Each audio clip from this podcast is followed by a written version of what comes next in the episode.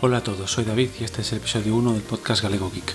En este primer episodio formal de mi podcast os voy a presentar mis dispositivos tecnológicos, esos dispositivos que uso eh, habitualmente en mi día a día y de los que os iré hablando más adelante con diferentes tutoriales y usos que vaya haciendo de ellos. En primer lugar, dispongo de un ordenador de sobremesa, que es el que uso para grabar, un ordenador que he configurado yo mismo, he elegido personalmente todas las piezas, así como el monitor y la caja.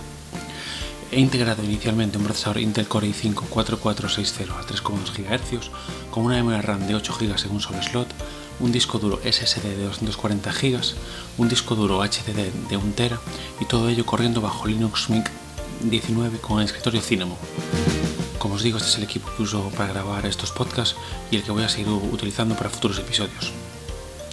En segundo lugar, también tengo un ordenador portátil, en este caso he elegido un Chromebook. La verdad es que después de haber probado Chrome OS como, como distribución Linux en PCs antiguos, eh, tenía muchas ganas de probar Chrome OS en sus dispositivos propios. Por eso he adquirido un Samsung Chromebook Pro, que lo he adquirido de segunda mano a Rafa Ontiveros, podcaster, que tiene su podcast personal que os recomiendo, que es Leña al Mono, que es de goma, y que también forma parte de los podcasts de Wintalent.info.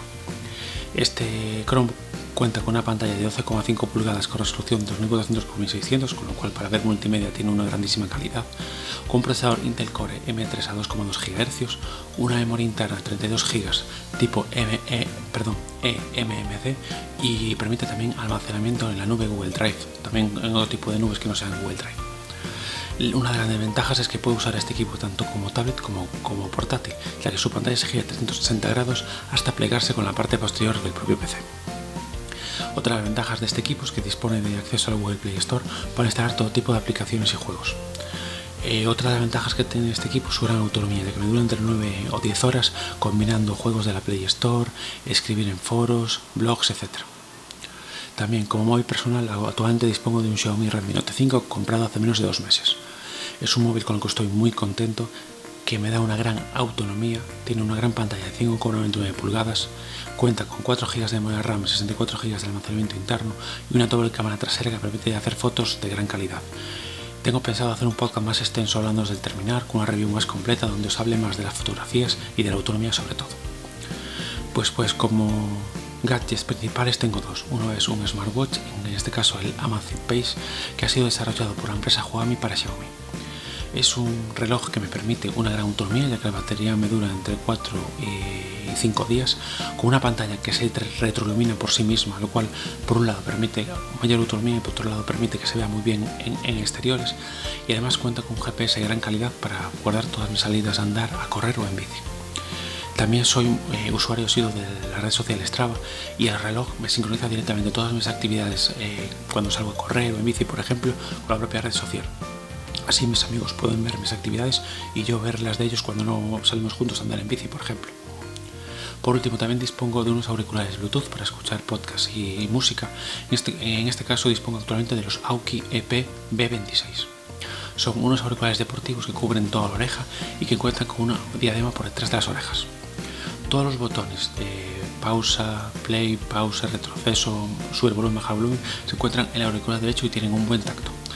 Además, estos auriculares cuentan con un micrófono integrado para poder atender llamadas, por ejemplo, si nos entra la llamada cuando estamos escuchando un podcast o cuando estamos escuchando música.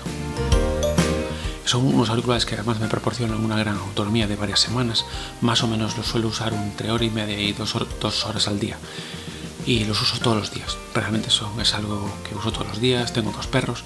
Mientras paseo a, mis dos perros siempre suelo escuchar eh, un montón de podcasts de mis podcasters favoritos y los suelo usar pues, en, los tres paseos diarios con los perros y en algún que otro paseo esporádico que solemos hacer un poquito más largo. También os puedo adelantar que voy a eh, tener en breve unos nuevos auriculares Bluetooth. En este caso son unos auriculares in-ear de la marca Bluedio que he adquirido a través del Express. El modelo en concreto son los Bluedio TN Active, que he adquirido por menos de 9 euros en una oferta puntual de la propia, del propio fabricante perdón, en AliExpress. Estoy pendiente de que me lleguen, es muy probable que me lleguen esta misma semana y de uno de los haya probado y testeado a fondo, os eh, grabaré un podcast explicándoos un poquito pues, mis impresiones acerca de ellos. Bien, eh, para finalizar este episodio, como en el primer episodio no os comenté mis datos de contacto, me gustaría dejar, dejarlos en este episodio 1.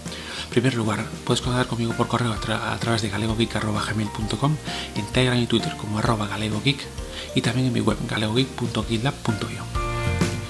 Espero que os haya gustado este primer eh, episodio formal, ya ha sido un poquito más largo que el primero. Espero que me sigáis escuchando y descargando mis episodios y nos vemos en un siguiente episodio. Un saludo a todos.